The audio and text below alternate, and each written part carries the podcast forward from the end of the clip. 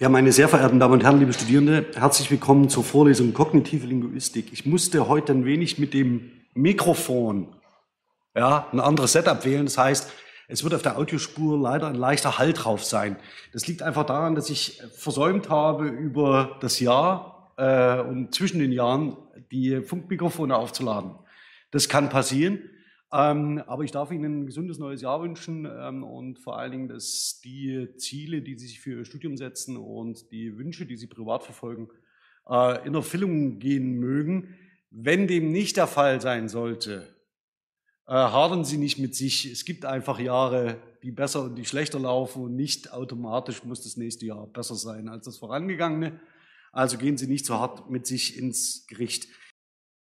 Wir sind faktisch an einem äh, Schnittpunkt in der Vorlesung angekommen, also an dem Ende des zweiten Teils sozusagen. Wir laufen jetzt in den nächsten Sitzungen in konkrete Analysen. Das heißt, dass man das, was wir, was ich Ihnen hier ausgebreitet habe, aus verschiedenen Perspektiven auf ganz konkrete Gegenstände anzuwenden, ähm, um noch einmal vor allen Dingen diesen Aspekt stark zu machen der Frage der Vermittlung. Also wir hatten zwei, drei Aspekte schon hier in der Vorlesung gesehen und uns damit beschäftigt, wie man das Thema zum Beispiel in Schule integrieren kann, an welchen Beispielen. Dabei soll es aber heute nicht bleiben. Sprache und Denken ist ein Thema, das ähm, Sie an ganz verschiedenen Stellen im Lehrplan direkt andocken können. Und es ist möglicherweise eins, vor dem man den allergrößten Respekt haben kann, äh, falls das irgendwann mal als eine Aufgabe in einem Lehrplan definiert wird. Setzen Sie sich doch mal bitte mit den Schülern der 11. Klasse zum Thema Sprache und Denken auseinander. Da gibt es bestimmt andere Dinge, die Sie favorisieren würden. Ähm, allerdings sollte vielleicht auch klar geworden sein in dieser Vorlesung, dass äh, sich davor nicht sorgen müssen. Denn die kognitive Linguistik bietet Ihnen eine Menge an, was man in diesem Zusammenhang äh, im schulischen Umfeld tatsächlich zum Gegenstand von Unterricht machen kann. Und ich würde das ähm, heute so tun und Ihnen entwerfen, dass ich zum einen die Aspekte zusammentrage, die wir hier in der Vorlesung schon zu diesem Thema äh, uns genauer angesehen haben, auf der einen Seite, auf der anderen Seite aber zum Beispiel in die Kognitionspsychologie oder die Denkpsychologie zu schauen, zu fragen, welche Aspekte spielen da eine Rolle. Des Weiteren gibt es noch zwei, drei verstreute Ansätze aus der Varietätenlinguistik, die Sie vielleicht schon gehört haben, wo der Zusammenhang von Sprache und Denken ziemlich eng geschlossen wird. Und auch darauf würde ich heute eingehen, um Ihnen ein wenig die Perspektiven zu zeigen, wie Sie das Thema gut platzieren können, ohne dass sie ähm, eine wichtige, ich sage jetzt mal, Denk- oder Argumentationstradition aus dem Blick verlieren. Wie kann man sich dem Sprach äh, Thema Denken nähern? Ja, nur zum einen, das ist relativ einfach. Also schauen Sie einfach in ein x-beliebiges Wörterbuch. Ähm, ich tue das hier äh, am, am Beispiel des Wortprofils von Denken im digitalen Wörterbuch der deutschen Sprache. Und zwar in einer spezifischen ähm, Art und Weise, nämlich in der Frage, welche Verben treten koordinativ mit Denken auf. Also das heißt, ähm, Sie wissen, dass man die Bedeutung eines Wortes, oder das sollte mittlerweile aus der Vorlesung klar geworden sein, meistens sehr gut daran erkennt, mit welchen Partnern es gemeinsam auftritt. Und die Koordination von bestimmten Handlungen, eben Denken und X, ist eine Möglichkeit, um sich genauer anzuschauen, in welchen Kontexten denn man über Denken zunächst spricht. Und wie man hier an der ähm, äh, Präsentation vielleicht schon ganz kurz sieht, sind es vor allen Dingen ähm, mit einem sehr starken äh, Assozi mit einer sehr starken Assoziation Denken und Handeln. Ähm, die beiden haben miteinander relativ wenig zu tun, äh, denn sie deuten auf je unterschiedliche Dinge. Aber in Kombination sollte man ähm, denken und handeln, idealerweise, wenn man zum Beispiel Probleme löst. Und diese Problemlösung, Denken als Problemlösung, ist einer der zentralen Ansätze in der Psychologie. Das heißt, hier versteht man Denken sehr häufig im Kontext von Problemlösung und Problemlösungsstrategien. Ähm, und das deutet sich hier in dieser sehr starken Assoziation schon an, dass es auch im Sprachgebrauch in diesen Zusammenhang geht. Das nächste, was Sie sehen und hoffentlich auch lesen können, ist, dass es sehr oft mit Verben des Sagens, Meinens und ähm, Deutens zu tun hat. Das heißt, mehr oder weniger Verben, die kognitive Prozesse andeuten und Prozesse der verbalen Artikulation. Das heißt, dass der Zusammenhang von Sprache und Denken, Sie sehen das schon, äh, auf Platz 4, 5, 6 ähm, und dann mit Sprechen auf Platz 8, ähm, sehr eng mit sprachlichen Äußerungen zu tun hat. Sie können das Ganze noch ein bisschen weiter äh, drehen, indem wir dann auch den Zusammenhang von Emotionen, also Denken und Fühlen als Gegensatzpaar, ähnlich wie Denken und Handeln, ähm, also der Kopf mehr oder weniger alltagssprachlich gesprochen als der Sitz des Gehirns, das Herz als Sitz des Gefühls und das Ganze sollten Sie idealerweise zusammenbringen, indem Sie denken und fühlen und dann entsprechend sich verhalten. Ähm, das ist eine Sichtweise, die ähm, alltagssprachlich und ähm, äh, äh, tatsächlich eine äh, ziemlich große Rolle spielt, als ob man äh, äh, Denken und Fühlen sauber voneinander trennen könnte. Kann man in den seltensten Fällen, aber dazu werden wir heute noch kommen. Also diese Gegensatzpaare sollen andeuten, geben typischerweise Sprachgebräuche an, ähm, wie Denken konzeptualisiert, das Denken konzeptualisiert wird. Ähm, mitnichten ist es aber so, dass sich diese Prozesse voneinander ablösen ließen. Also Sie können nicht denken, ohne zu handeln und nicht handeln, ohne zu denken. Ähm, das Ganze bedingt sich. Gleiches gilt wohl auch für das Sprechen.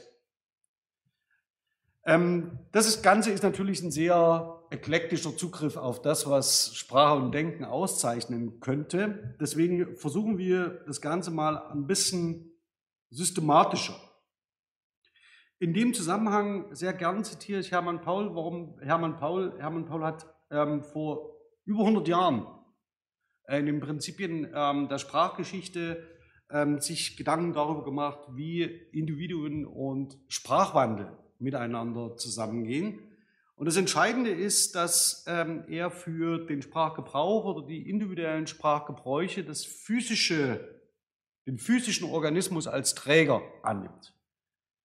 Das ist insofern relevant für die kognitive Linguistik, ähm, als dass alles das, was ihre Denkprozesse auszeichnet, und das sollte mittlerweile nach der Vorlesung klar geworden sein, hat eine physische Grundlage äh, mit ihrem Gehirn ja, oder mit ihrem Körper grundsätzlich und mit den ähm, äh, Prozessen, die äh, physisch ablaufen.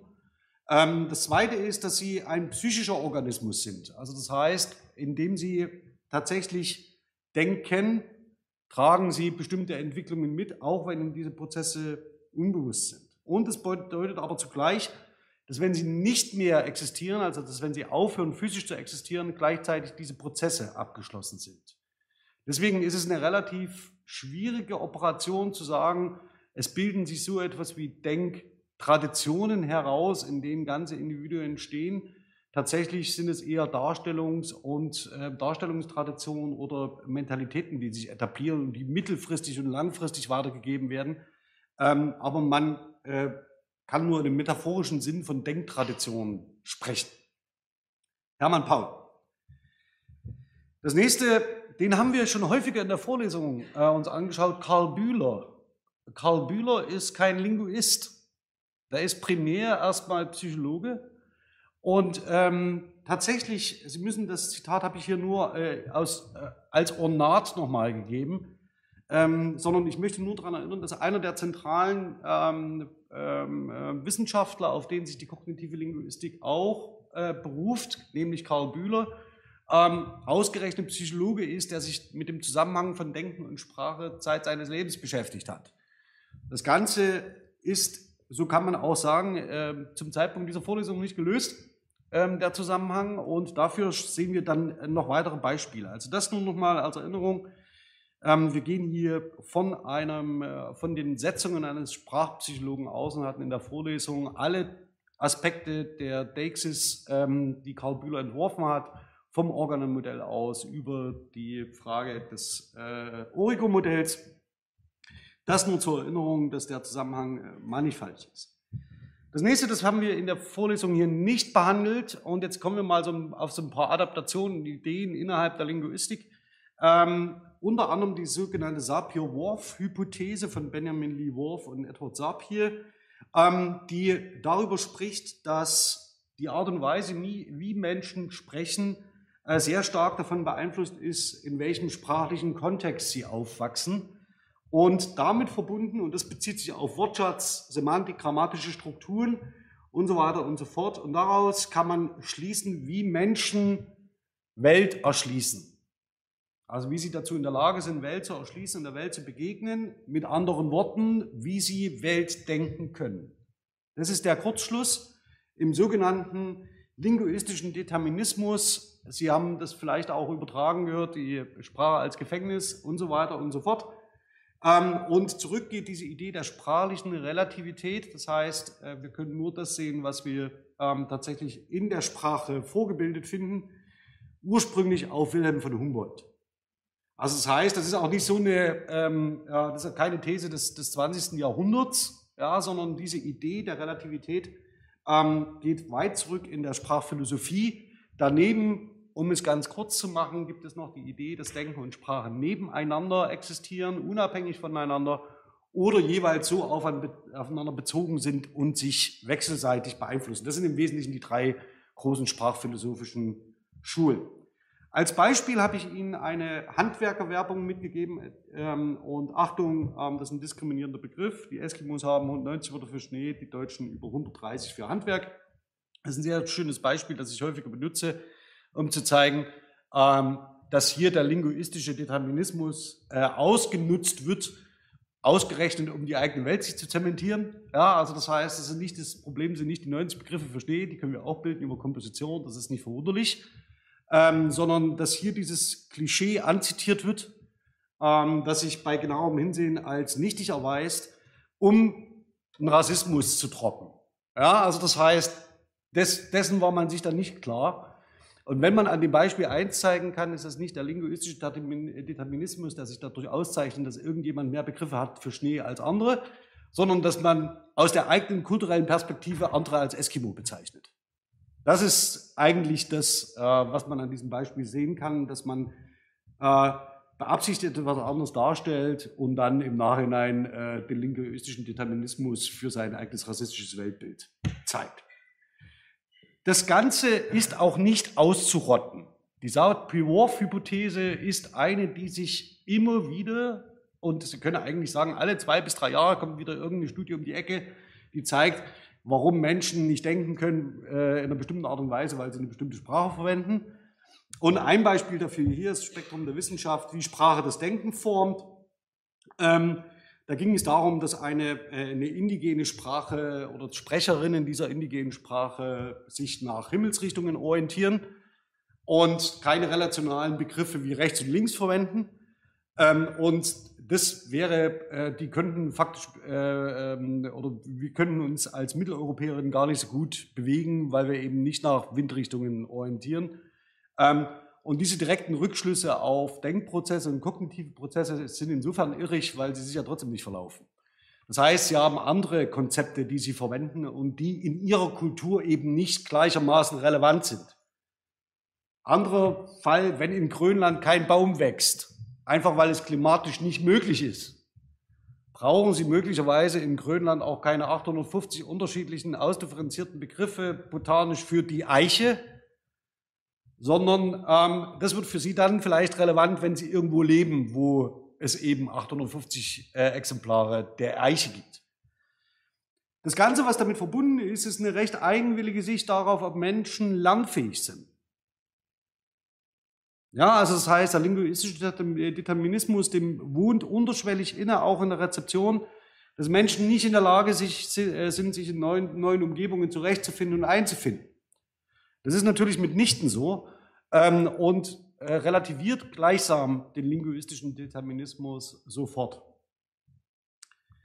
Schauen wir noch mal weiter. Ähm, Defizithypothese Basel-Bernstein. Das Ganze zitiere ich hier nicht deshalb, weil äh, es nicht relevant gewesen wäre für die Varietätenlinguistik. Das ist sie, die sogenannte Defizithypothese. Entschuldigung. Das Problem ist vielleicht der Name. Ähm, das Ganze liegt, ähm, hatte den Grund, dass äh, Basil Bernstein tatsächlich ein Großforschungsprojekt ähm, äh, beantragt hat und ans Laufen gebracht hat, um Menschen, die wirtschaftlich nicht ähnlich gut gestellt sind wie andere, besser in Bildung bringen zu können. Also sein An Anliegen war ein eher sozialdemokratisches, bildungsorientiertes, ja, also auf Egalität der Bildung ausgerichtetes. Und er hat den Sprachgebrauch der sogenannten gehobenen Schichten und der Unterschicht untersucht und einen elaborierten wie restringierten Code beschrieben. Diese ähm, unterscheiden sich nach Explizitheit, grammatischer Korrektheit und logischer und argumentativer Strukturiertheit. Und sein Anliegen war zu zeigen, dass diejenigen, die den restringierten Code sprechen, besonderen Bedarf haben in Bildung und Ausbildung, um ihnen die Teilhabe äh, an Gesellschaft besser zu ermöglichen. Das war sein Ziel. Sie sehen schon vielleicht das Problem, die Begriffswahl. Ja, also die deutet ein bisschen darauf hin, ähm, dass das eine ähm, defizitär gegenüber dem anderen ist. Das wird heute in der Varietätenlinguistik und der Soziolinguistik nicht mehr so vertreten. Allerdings steht das im Zusammenhang mit der Sapir-Whorf-Hypothese zu einer bestimmten Zeit innerhalb der Linguistik, wo es ein ähm, spezifisches Mindset gab, in dem man in einer Art und Weise äh, Sprachgebräuche entsprechend qualifiziert hat. Sie können das Ganze weiterdenken in Richtung mündliche versus schriftliche Sprache, Standardsprache wäre versus Jugendsprache. Und wir haben überall, egal in welche Richtung Sie schauen, ähm, tatsächlich so etwas wie Erwartungen an Normen, Standardnormen, das gute Deutsch, das richtige Deutsch, das falsche Deutsch. Und Sie können sich gerne in Ihrem Familien- und Freundeskreis umhören, wie jemand, äh, wie auf die kognitiven Prozesse eines jemanden geschaut wird, wenn er den Dativ oder Akkusativ falsch verwendet.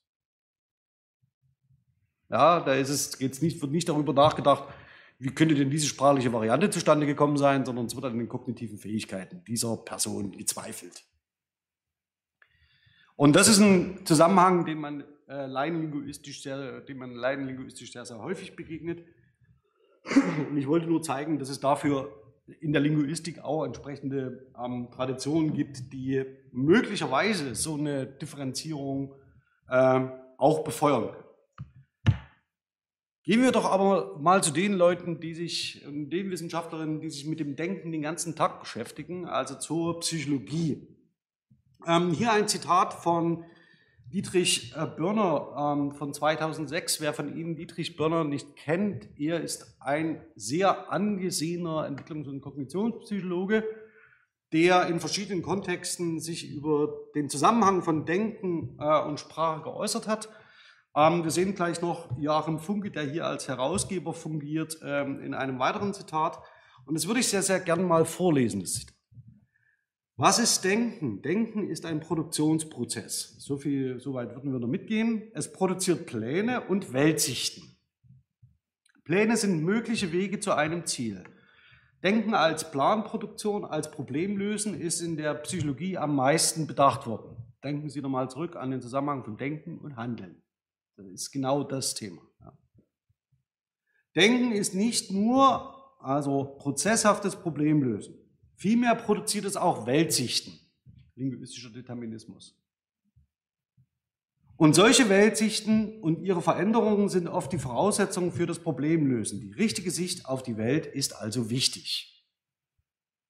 Soll heißen, wenn Sie äh, in einer ihnen fremden Kultur stranden, ist die Etablierung einer Weltsicht dann schlecht möglich, weil sie nicht die richtige Weltsicht haben. Ja, also das heißt, das ist das, womit sie sich auseinandersetzen müssen. Ähm, in den Geisteswissenschaften reden wir da von Aspekten der interkulturellen Kommunikation und so weiter und so fort, die hier relevant werden. Aber der Mann liebt Humboldt. Man kann also die Frage, ob Denken sprachlich ist oder nicht, nur mit einem entscheidenden sowohl als auch beantworten. Na, schönen Dank. Am besten gefällt mir Wilhelm von Humboldts Charakterisierung. Den Namen hatte ich schon erwähnt, oder? Die Sprache ist das bildende Organ des Denkens. Das, was Sie hier haben, ist linguistischer Determinismus. Komplizierte Denkprozesse sind wohl ohne die Sprache nicht möglich. Und selbst für die primitiveren sprachlosen Phasen der Strukturbildung im Gedächtnis während des Schlafes sind die sprachlichen Phasen Voraussetzungen, da sie die Gedächtnisfetzen bereitstellen, die dann im Schlaf und beim Träumen konsolidiert und ergänzt werden. Und ich denke auch, dass eine differenzierte Sprachbeherrschung für ein differenziertes Denkvermögen spricht. Ja, also Ich würde jetzt Herrn Börner nicht unterstellen, dass er undifferenziert Sapir-Whorf und Basil Bernstein ähm, tatsächlich übernimmt. Das wäre ihm gegenüber sehr, sehr ungerecht. Nichtsdestotrotz ist dieser Denkprozess, der Denk- und Sprachprozess natürlich ähm, extrem schwierig ähm, zu konzeptualisieren. Hat zwei Gründe. Zum einen können wir schlecht in Hirne schauen. Also wir können dem Sprach- und Denkprozess schlecht bei der Arbeit zusehen. Und zum Zweiten ist es so, dass wir natürlich ganz unterschiedliche Prozesse haben. Und ich würde Herrn Börner recht geben, in dem Fall, in dem er sagt, komplizierte Denkprozesse sind wohl ohne die Sprache nicht möglich. Das heißt, Sprache hat strukturierende Funktion für Denkprozesse. Und wenn man es in dieser Art und Weise abschwächt und die linguistische Relativität oder die Relativitätstheorie daraufhin anwendet, dann mag das möglicherweise so stimmen. Denn, und das beste Beispiel haben Sie in der Vorlesung schon gehört, wir sind nicht in der Lage, sprachlich Zeit anders zu konzeptualisieren als über räumliche Metaphern. Und das, was Sie da vor sich liegen haben, ist nichts anderes als ein Problem, dass Sie nicht in der Lage sind, einen bestimmten Denkprozess anders zu versprachlichen. Und das erlaubt den Rückschluss, möglicherweise sind wir gar nicht in der Lage, Zeit anders zu denken als so. Das wäre dann aber eine Einschränkung unserer Spezies.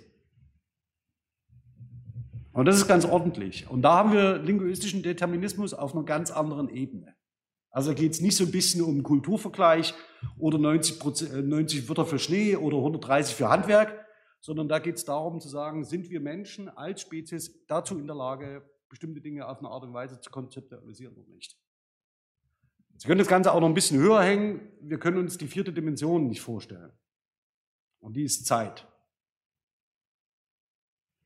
Oder Sie können, äh, wenn Sie jetzt zum Beispiel in korpuslinguistisch mit Word-Embeddings rechnen, können Sie n-Dimensionen rechnen. Aber die können Sie nicht mehr denken. Sie können sie nur noch rechnen.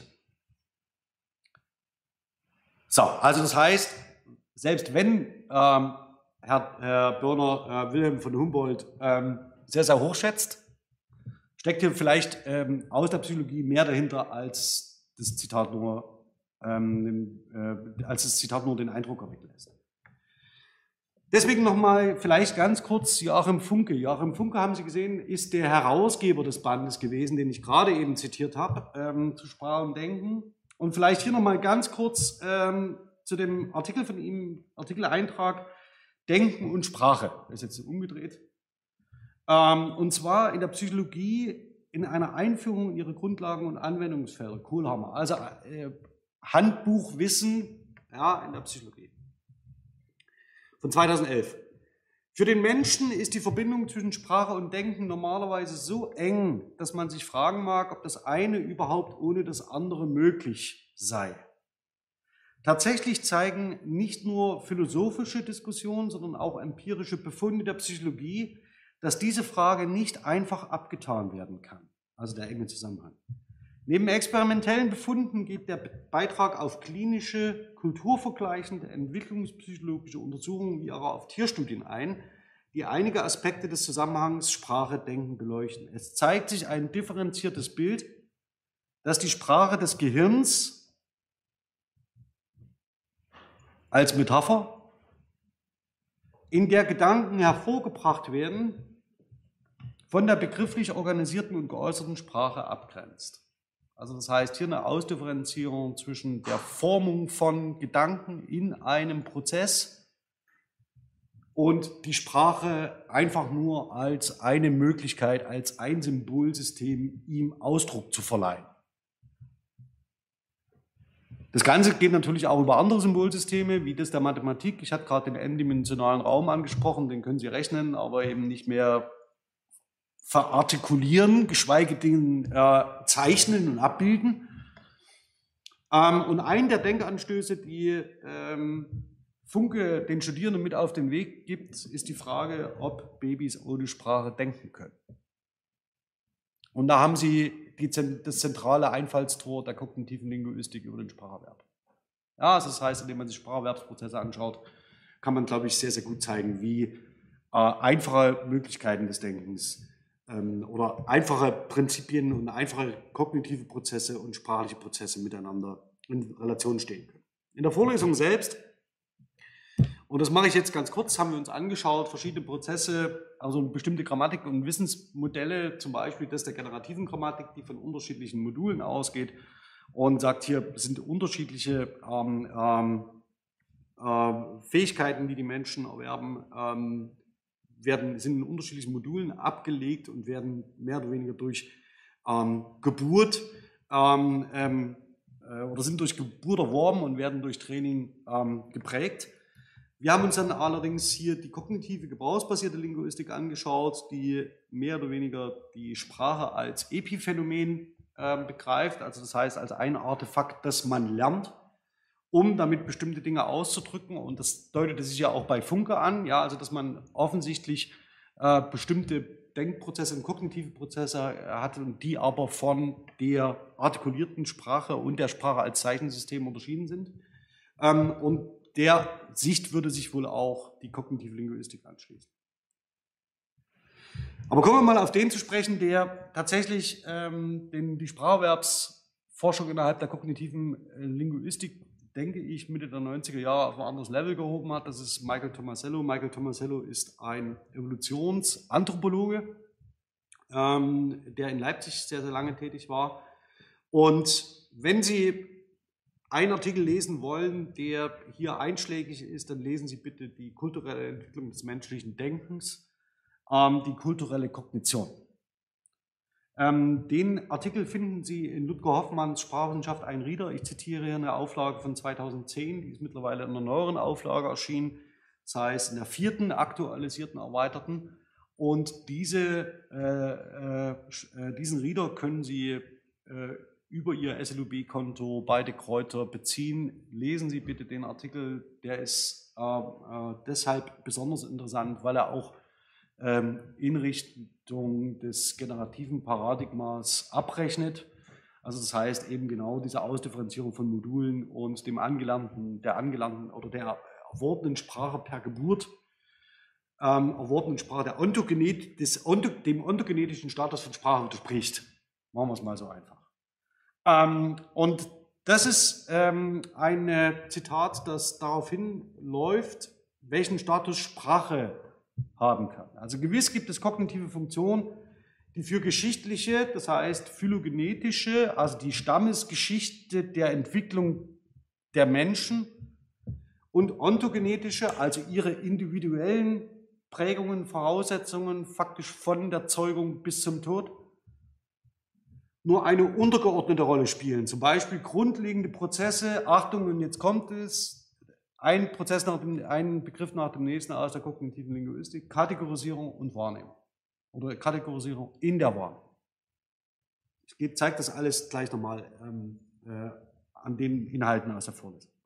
Aber solche Dinge wie sprachliche Symbole und soziale Institutionen sind soziale Erzeugnisse und können deshalb unmöglich in ihrer ganzen Komplexität mit einem Schlag in der Evolution des Menschen aufgetreten sein.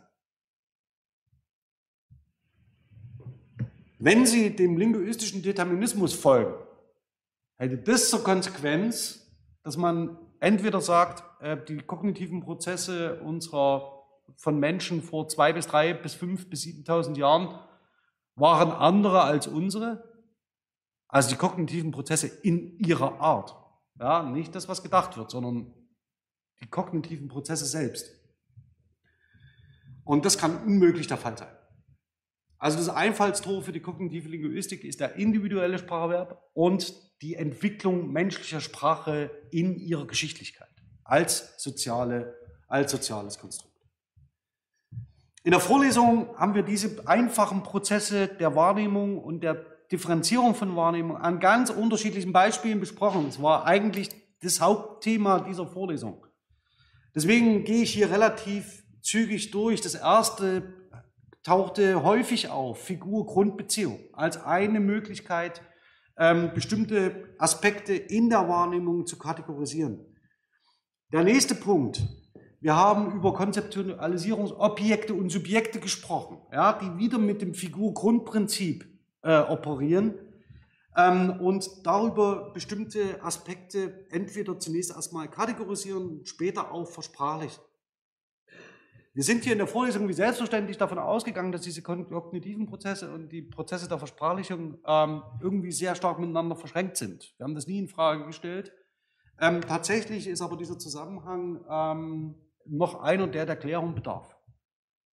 Das sieht man besonders daran deutlich, wenn man sich den Spracherwerb genauer anschaut. Und das ist eines der Themen, die Tomasello insbesondere umtreiben. Nämlich erstmal die Frage, wie nehmen wir denn wahr? Also wie nehmen wir denn Sprache wahr? Und der Ausgangspunkt in der kognitiven Linguistik war der, dass man über intentionelles, also durch die Unterstellung von Intentionen dem Gegenüber, tatsächlich geneigt ist und lernt, ähm, Intentionen abzulesen und abzuleiten. Und das ist das, was Kinder als erstes lernen. Sie lernen, ähm, ihrem Gegenüber Intentionen zu unterstellen und können diese lesen. Glaubt man, geht man von Tomasello aus, können wir Menschen gar nicht anders als unserem Gegenüber Intentionalität im Handeln zu unterstellen. Das heißt, wir wissen nicht, ob unser Gegenüber denkt. Wir gehen schlicht davon aus. Mit anderen Worten, wenn irgendwie, erinnern Sie sich ganz am Anfang zurück an den Zusammenhang von Denken und Handeln. Ja,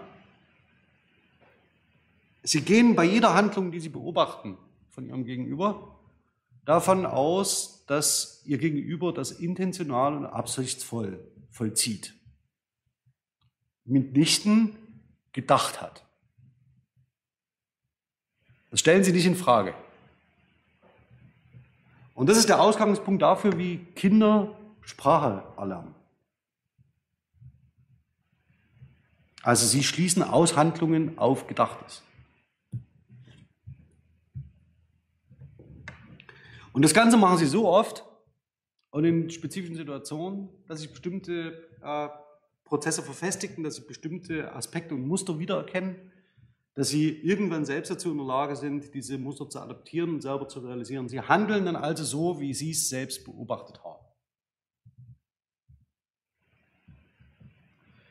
Die Ritualtheorie würde sagen, dafür müssen Sie nicht denken.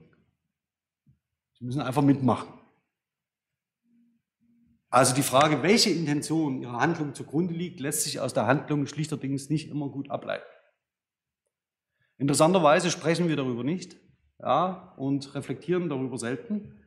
Ähm, und das Ganze hat damit zu tun, dass wir von vornherein davon ausgehen, dass es absichtsvolles und intentionales Handeln ist, was wir beobachten können. Nichtsdestotrotz, jedes Mal, wenn Sie es wiederholen, verfestigen sich auch kognitive Prozesse und hierfür ist das sogenannte Happy Learning der Ausgangspunkt. Das hatte ich hier in der Vorlesung noch nicht thematisiert. Sie sehen deswegen hier erstmal den Begriff des Entrenchments und hier des Happy in Learnings. Und das ist mehr oder weniger ein direkter, nicht ein direkter Anschluss, aber deswegen wähle ich den hier in der Vorlesung so an Hermann Paul, ähm, wo es darum geht, dass Ihr Körper die Grundlage Ihrer psychischen Prozesse ist. Das heißt, die kognitive Linguistik oder hier äh, eben Donald Hepp geht davon aus, dass wenn Neuronen miteinander reagieren, sie stärker aneinander gebunden sind. Dahinter liegt sowas wie eine Netzwerkidee ähm, und die der Verfestigung von Beziehungen ähm, zwischen äh, oder in neuronalen Strukturen und die wiederum sind leichter für sie adressierbar, leichter abrufbar und leichter zu reproduzieren. Und diese Verbindungen selbst ähm, sind Repräsentationen, die physisch, und das ist der Witz an diesem Happy Learning, die physisch durch das neuronale Netz stabilisiert werden. Sie können das an sich selber ausprobieren, ähm, indem Sie versuchen, in den Beispielen ähm, äh, bestimmte Entitäten einzusetzen, ähm, die hier denkbar sind. Also das erste ist vielleicht so, der Hund bellt. Ja, also das heißt, hier ist eine Struktur, die Sie relativ schnell abrufen können. Das Schiff ist gesunken. Äh, fällt Ihnen vielleicht ein im Zusammenhang mit dem letzten Beispiel, der Vater hat beim Abschied gewunken. Das Schiff kann sonst noch all mögliche andere Dinge tun. Ja, es kann auslaufen, es kann ähm, sinken, es kann, äh, keine Ahnung, manövrieren. Ähm, es kann gebaut werden, es kann untergehen und so weiter und so fort, aber der Analogieschluss zwischen sing, äh, gewunken und gesunken ähm, führt Sie vielleicht dazu, wenn Sie Beisp diese Beispiele genauer anschauen, dass Sie ähm, dann hier eine Analogie bilden und eine eigene Vernetzungsstruktur, die für Sie leichter zugreifbar ist als andere. Happy in Learning. Kommen wir zurück zu diesem ähm, zu dem Sprachwandel bei äh, oder zu dem ähm, ähm, Sprachverb bei Tomasello. Ähm, denn Kinder können zunächst erstmal in, äh, intentional ähm, Intentionen ableiten oder lernen, Intentionen zu lesen und sind dann zur Mustererkennung fähig. Das war der zweite einfache kognitive Prozess, den Tomasello gerade meinte. Ja, Sie können in der Wahrnehmung bestimmte Intentionen lesen und Sie können einfach kategorisieren. Und das war auch das, was Börner meinte in dem Eingangszitat. Das sind so einfache kognitive Prozesse, die vielleicht keine sprachliche, die vielleicht keine sprachliche ähm, äh, Kodierung voraussetzen. Und tatsächlich müssen Kinder nicht sprechen können, um genau das zu leisten. Also sie können bestimmte äh, können Intentionen ablesen, können sie ausnutzen und sie können vor allen Dingen Muster finden, ohne dass sie sprechen können.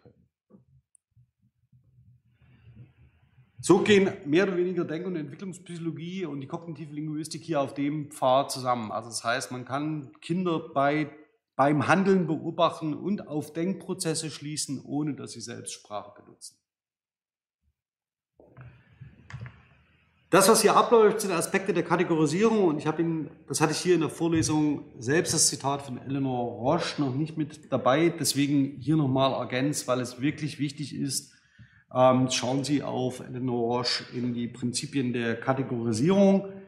Es geht hier darum, dass wir ähm, eine Grundlage für die Prototypikalität von bestimmten Mustern haben, die wir erkennen und an denen wir uns orientieren und über prototypische Effekte, die ein bestimmtes Phänomen zu einem besonderen Vertreter einer Kategorie machen und andere eben nicht.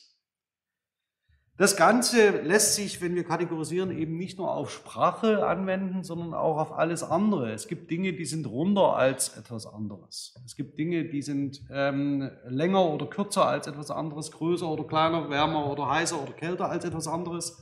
Wir kategorisieren permanent. Das ist einer der äh, wichtigsten kognitiven Prozesse, die sehr basaler Natur sind, also Wahrnehmung von Vordergrund und Hintergrund ähm, und das Ablesen von Intentionen in menschlichem Verhalten. Weil es so schön ist ähm, und die Vorlesung mehr oder weniger als Scharnier zur Analyse steht, ein eine tolle Fußnote von Philipp Overberg zur Merkmalsemantik äh, und Prototypensemantik aus dem Jahr 1999. Ähm, das Ganze ist frei verfügbar im Netz, also schauen Sie danach gern. Äh, man mag es wirklich kaum glauben, dass es wirklich existiert. Es ist nicht ausgedacht. Zum großen Erstaunen des Verfassers der vorliegenden Arbeit ergab eine nicht repräsentative Umfrage im Bekanntenkreis. Es gibt tatsächlich Menschen, die glauben, Pinguine hätten ein Fell. Auf die Frage, haben Pinguine Federn, antworten 17 mittelalte mitteleuropäische Durchschnittsmenschen mit Ja, einer mit Weiß nicht und acht mit Nein, von denen sieben den Pinguin für Pelz tragen und einen tatsächlich für nackt hielt. Donnerwetter. Also wenn Sie so eine Fußnote in Ihrer Abschlussarbeit produzieren, herzlichen Glückwunsch, sowas kann man auch 25 Jahre später noch zitieren. Ähm, tatsächlich einfach, weil es darum geht, zu zeigen, wie natürlich eine bestimmte Kategorisierung funktioniert und wie Kategorisierungsprozesse individuell gesteuert sind. Die eine Person, die den Pinguin tatsächlich für nackt hält, ist nicht Mitglied, ist nicht, nicht adäquates Mitglied einer Kulturgemeinschaft, sondern sie hat in einer spezifischen Art und Weise etwas kategorisiert, was sie sonst in anderen Wissensbereichen nicht hätte aufarbeiten können. Sie ging vom äußeren Anschein aus und hat gesagt, ja, na klar, ist nackt. Äh, Farben kommen so irgendwie zustande. Warum auch nicht? Ähm, und das Ganze würde man jetzt, wenn Sie ganz an den Anfang der Vorlesung zurückschauen, und wir reden hier über Defizite, ne, und wir reden über elaboriert und äh, restringiert, ist möglicherweise der Schluss nahe, dass man äh, irgendwie muss ich nochmal in den Lexikon schauen oder bei Willi Wills Wissen irgendwie nochmal, was ich mit Pinguinen und so, ja, mit Vögeln, wie das funktioniert. Möglicherweise kann man aber da noch ganz andere Dinge ablesen, nämlich wie solche Kategorisierungsprozesse eben zwischen Menschen nicht verhandelt werden. Es gab bis zu diesem Zeitpunkt für die Person offensichtlich keinen Grund, darüber mit anderen sich auszutauschen, ob Pinguine Federn haben oder nicht. Das ist doch nicht schlimm. Und wenn Sie in Ihrem persönlichen Umfeld, wird Ihnen das vielleicht auch selber schon mal passiert sein, dass Sie irgendwie mit Mitte 30 irgendwie mal so was kennenlernen, wo Sie sagen, äh, das hätte mir doch mal jemand vorher sagen können, wie das funktioniert. Ähm, und darüber erstaunt sind, dass die ganze Umwelt um sie herum das Ding wie selbstverständlich benutzt oder das bezeichnet und sie irgendwie nicht wissen, was es ist, was man damit macht oder wie man es nennt. Ähm, oder es falsch verwendet haben die ganze Zeit. Ja, also das heißt, das ist tatsächlich etwas, was jeder und jede von uns kennt, solche, solche Dinge. Ähm, ich zum Beispiel, darüber lacht Friederike, also meine Frau, ziemlich häufig, ich habe irgendwann äh, Kennen Sie das, wenn so Tauben gurren? Ja, so Tur Turteltauben so früh? Ich habe zum Beispiel Ewigkeiten gedacht, das wären Eulen. Also Uhus, ja, weil das so ähnlich klingt. Und ich habe nie gefragt, was es ist. Ähm, und ja, das ist so, mein, das ist so meine, meine Verse. Aber Sie sehen, das ist von der Qualität her ähnlich wie der Pinguin mit Federn. Ja, also das heißt, äh, jeder denkt sich, ist der, ist der Typ wahnsinnig. Aber nein, bin ich nicht. Es ist eine individuelle Kategorisierung, die für mich gut funktioniert hat und die ich deswegen auch nicht beleuchten musste. So, ein kognitiver Kategorisierungsprozess und ich hatte damit kein Problem. So. Denn und jetzt geht das Ganze weiter, nämlich über diese einfachen Kategorisierungsprozesse hinaus und das, in, das Intentional Reading. Ähm, jetzt muss ich mal schnell schauen. Es gab, glaube ich, gerade einen Abriss des Streams. Kann das sein? Das wäre jetzt ärgerlich. Ah, das sieht doch eigentlich ganz gut aus. Jetzt muss ich mal ganz kurz winken. Drei Sekunden später sehe ich es. gut. Okay. Ähm, kommen wir zum Thema Sprache. Also das heißt, Kategorisierungsprozesse und Ordnungsprozesse, Wahrnehmungsprozesse können offensichtlich durch Menschen erbracht werden, ohne dass sie interagieren. Ähm, aber wann immer Individuen miteinander interagierten, und zwar indem sie innerhalb des geschichtlichen Zeitrahmens soziale Tatsachen in kulturelle Tatsachen transformierten, für Sie, die den Zusammenhang nicht kennen, hier geht es zum Beispiel sowas, um sowas wie eine eine Paarbeziehung, ähm, um Nachwuchs zu zeugen. Das können Sie rein spontan machen, aber es gibt möglicherweise auch sowas wie eine kulturelle Institution, Familie oder Ehe, die das Ganze dann auf Dauer stellt. Ja, also die faktisch diese, diesen Mechanismus schützt. Und da reden wir von einer sozialen Tatsache. Sie haben ein Kind gezeugt, hin zu einer kulturellen Tatsache. Sie leben in einer sanktionierten Gemeinschaft, Mann, Frau, Kind. Ja, und welche Probleme das in unserer Kultur bereitet, wenn es nicht Mann, Frau und Kind sind, sondern vielleicht Frau und Frau und Kind. Ähm, das sehen Sie am öffentlichen Diskurs in den letzten 30 Jahren. Also soziale Tatsachen und kulturelle Tatsachen. Transformierten und innerhalb des ontogenetischen, also das heißt des individuellen Lebenswegs, Zeitrahmens, Fertigkeiten der Primatenkognition und kognitive Repräsentation und spezifisch menschliche Fertigkeiten des kulturellen Lernens und der perspektivischen Repräsentation umwandeln. Ein bisschen komplexer. Hier geht es einfach darum, wenn Sie entdeckt haben, wozu Sie einen Hammer benutzen können, dass Sie Ihrem Kind das zeigen und dass es nicht den Hammer neu erfinden muss. Entfaltete diese neue Form sozialer Kognition tiefgreifende Wirkungen. Soll heißen, Sie können aus dem Individuellen heraus, dem individuellen Erfahrungsrahmen heraus natürlich immer Dinge, ich sage jetzt mal ganz vorsichtig, entdecken. Auch im sozialen Miteinander. Sie können sich auch darüber austauschen. Wenn Sie zurückdenken an Hermann Paul, wenn Sie sterben, ist damit aber Schluss. Ja, dann haben Sie das benutzt, hat gefetzt, aber wenn Sie das nicht irgendwie sich darüber ausgetauscht haben, was das ist und wozu das sei, ähm, geht dieses Wissen verloren. Und zwar, weil der Träger stirbt. Deswegen dient Sprache vor allen Dingen dazu, eine kognitive Repräsentation in kulturelles Lernen einzubetten und dieses Wissen weiterzugeben. Das Ganze lesen Sie bei äh, Bühler nach zur Dexis. Sie können mit dem Finger zeigen, Aber wenn Sie sprachlich zeigen, steht Ihnen gleichzeitig neben der ähm, Dexis, die Sie, auf die Sie mit dem Finger weisen können, auch äh, Raum und Zeit offen. Das heißt, Sie können nach vorn verweisen, Sie können zurück verweisen. Sie können Wissen explizieren, das vorher in Ihren eigenen individuellen Denk- und Kategorisierungsprozessen, ich will nicht sagen gefangen ist, aber dass Sie mittels, auch mittels anderer Zeichensysteme zum Ausdruck bringen können, aber Sprache ist dafür insbesondere gut geeignet. Und wenn man das tut, also wenn man von der Ontogenese, also von dem ontogenetischen geschichtlichen Weg des einzelnen Individuums ablöst und durch Interaktion so etwas wie eine Weitergabe von Wissensbeständen sichert, hat das erheblichen Einfluss auf die soziale Kognition, also das heißt die Kognition der Gruppe. Also was weiß eine Gruppe von ihrer eigenen Kultur? Wie kann eine Gruppe sich selbst weiterentwickeln und so weiter und so fort? Soll heißen, die Denkprozesse, die Sie haben, Ihre persönlichen, also Kategorisierung, und ich habe gedacht, mein Gegenüber handelt absichtsvoll, ist eingebettet in eine Tradition sozialer Kognition, in der Sie mehr oder weniger mit den Denkprozessen der Tradition vor Ihnen konfrontiert werden und zwar nicht, weil sie die Gedanken selber nachdenken müssen, sondern weil es Transmissionsmechanismen gibt, ihnen das Wissen weiterzugeben.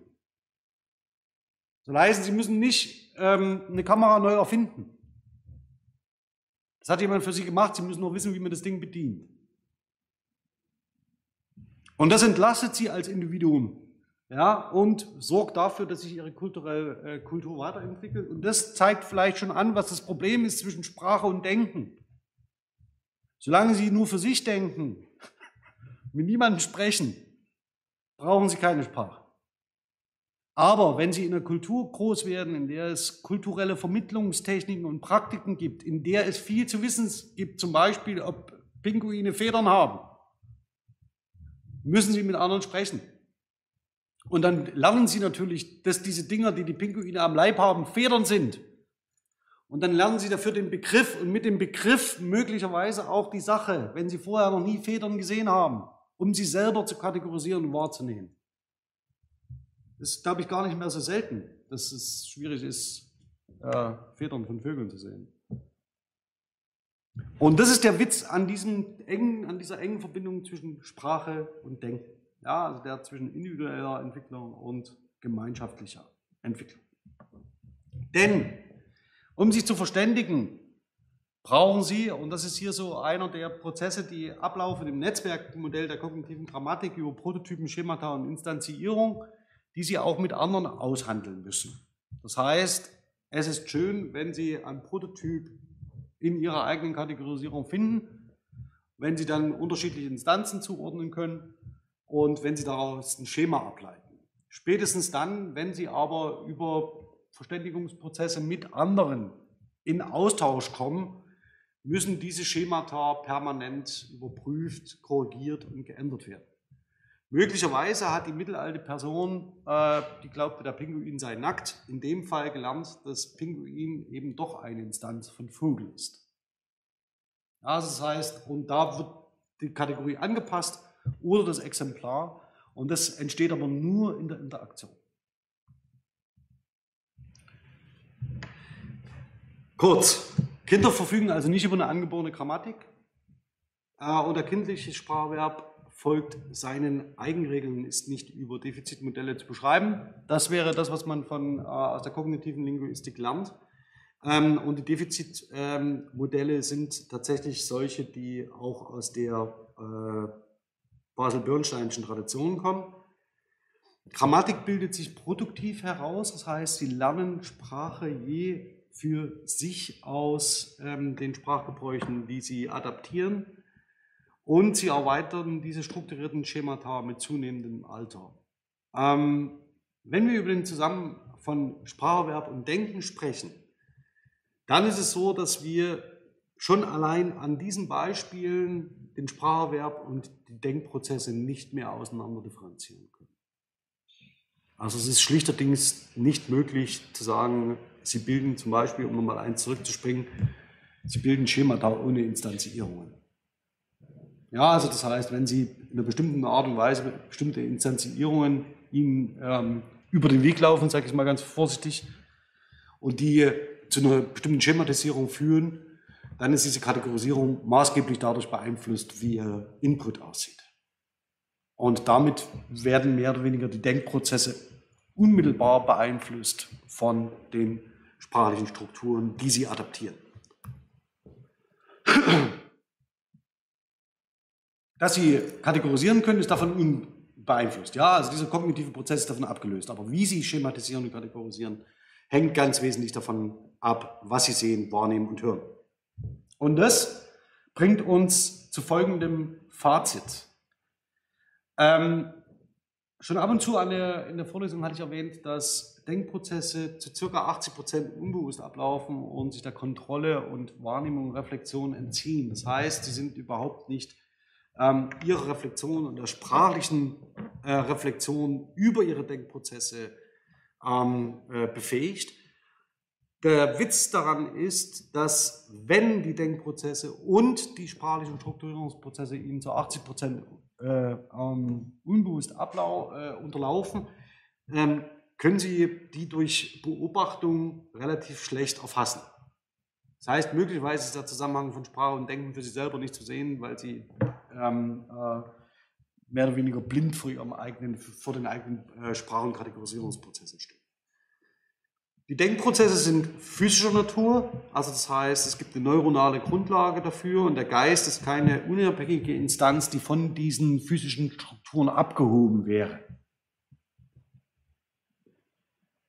Die Denkprozesse sind nicht universell, siehe Pinguin, siehe Taube.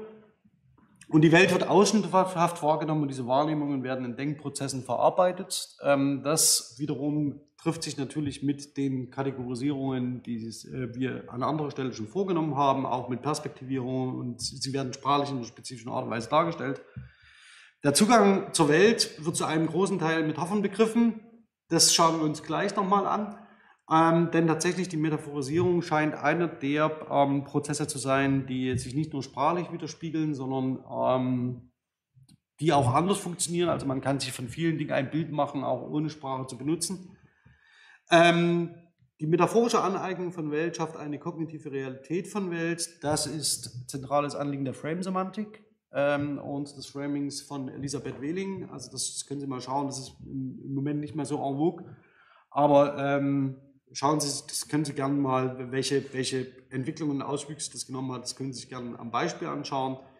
Ähm, Grundlage dafür ist das Happy Learning, also Fire Together, Wire Together. Und dann haben wir noch die Metaphern aus Erfahrung, Vertikalität, Quantität, zwischenmenschliches Zusammenleben und so weiter und so fort, sind basal für bestimmte Wahrnehmungs-, Kategorisierungs- und Versprachlichungsprozesse.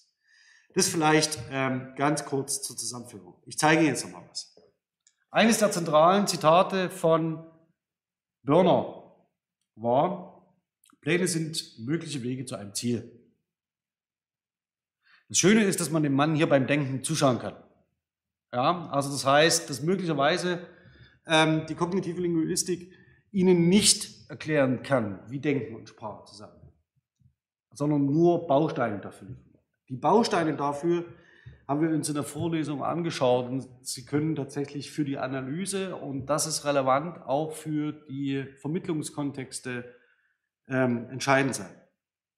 Zunächst Figur-Grundprinzip, total einfach. Ja, also das heißt, wir hatten hier natürlich verschiedene Aspekte, die in den Vordergrund treten können und die im Hintergrund stehen.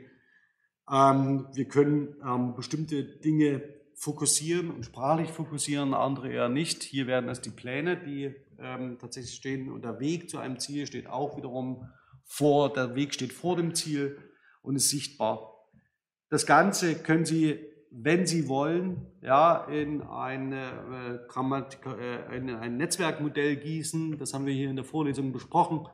Also über Landmark, äh, Trajector und so weiter und so fort. Sie können das Ganze frame-semantisch aufrufen, indem Sie sich fragen, was sind denn äh, Wege? Ähm, und welche spezifischen Formen von Pfad und Relationieren gibt es? Das heißt, Sie können sich das Ganze frame-semantisch anschauen.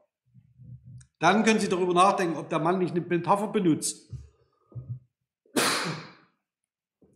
Denn natürlich sind Pläne nie Wege zum Ziel. Wege zum Ziel sind Wege zum Ziel. Also, das heißt, Sie können Metaphorisierungsprozesse beschreiben, die er hier eingießt. Das heißt, es ist eine nächste Komplexitätsstufe, die in dieser Aussage allein zum Ausdruck kommt. Und Sie können schlussendlich Konstruktion der Eigenschaftszuweisung und ihre Charakteristik, um das, darum geht es nämlich hier, das ist eine Festschreibung, eine Zuweisung von ihm, die er sprachlich vollzieht, die Sie tatsächlich dann an diesem Beispiel durchdiskutieren können. Wir sehen also, wir können schlussendlich die Frage, wie Sprache und Denken zusammenhängen, äh, auch in der kognitiven Linguistik nicht endgültig lösen weil wir vor denselben Problemen stehen wie alle anderen auch. Aber wir können ganz unterschiedliche Ansätze und Differenzierungsmöglichkeiten ähm, anbieten, um Aspekte des Zusammenhangs von Sprache und Denken zu beleuchten. Die, das Festhalten, auch das laienlinguistische Festhalten am linguistischen Determinismus ist möglicherweise eine große Herausforderung ähm, der Sie auch, wenn Sie in die Schule gehen, ähm, häufig begegnen werden. Ähm, wenn Sie das irgendwo in Ihrem Umfeld hören, dass auf die kognitiven Fähigkeiten von jemandem geschlossen wird aufgrund der mehr oder, wenigen, äh, mehr oder weniger elaborierten oder differenzierten Ausdrucksweise, widersprechen Sie dem gern. Ähm, und vor allen Dingen versuchen Sie es nicht in Wertungen und Sanktionen einfließen zu lassen. Das Ganze kann ganz unterschiedliche Gründe haben. Und mitnichten ist es so, dass jemand, der sich nicht äh, elaboriert über 90 Minuten freisprechend ausdrücken kann, äh, nicht in der Lage, großartige kognitive Fähigkeiten zu haben, zu besitzen und dann umzusetzen. Ähm, dem Kurzschluss sollte man nicht aussitzen. Für die Woche soll es das erstmal gewesen sein. Ich würde mich jetzt in den nächsten 20 Minuten noch ganz kurz der Prüfungsleistung widmen, ähm, der anstehenden. Irgendwie zieht so langsam auf, gefühlt am Horizont. Ähm, das Ganze würde ich allerdings nicht im Stream machen. Für diejenigen, die von draußen zugeschaut haben, vielen Dank. Und wir lesen und hören uns dann in der nächsten Woche mit einer exemplarischen Analyse. Ähm, ich bin mir sicher, dass ich zwei Dinge behandeln werde in den nächsten beiden Wochen, nämlich einmal ein Beispiel aus der äh, SEC 1 und in der nächsten Woche darauf eins aus der SEC 2, ähm, jeweils gymnasialer Bereich. Ähm, an die Grundschule wage ich mich nicht so richtig ran. Ja, also das heißt, ähm, das gebe ich, gebe ich ehrlich zu. Ähm, und zumindest würde ich es nicht auf Band einsprechen. Äh, das, äh, deswegen erwarten Sie im Stream bitte ähm, SEC 1 und SEC 2. Aber was hier vielleicht dann angedeutet wird in der Diskussion, ist vielleicht dann Gegenstand einer anderen Vorlesung. Also bis dahin vielen Dank und bis zum nächsten Mal. Ciao.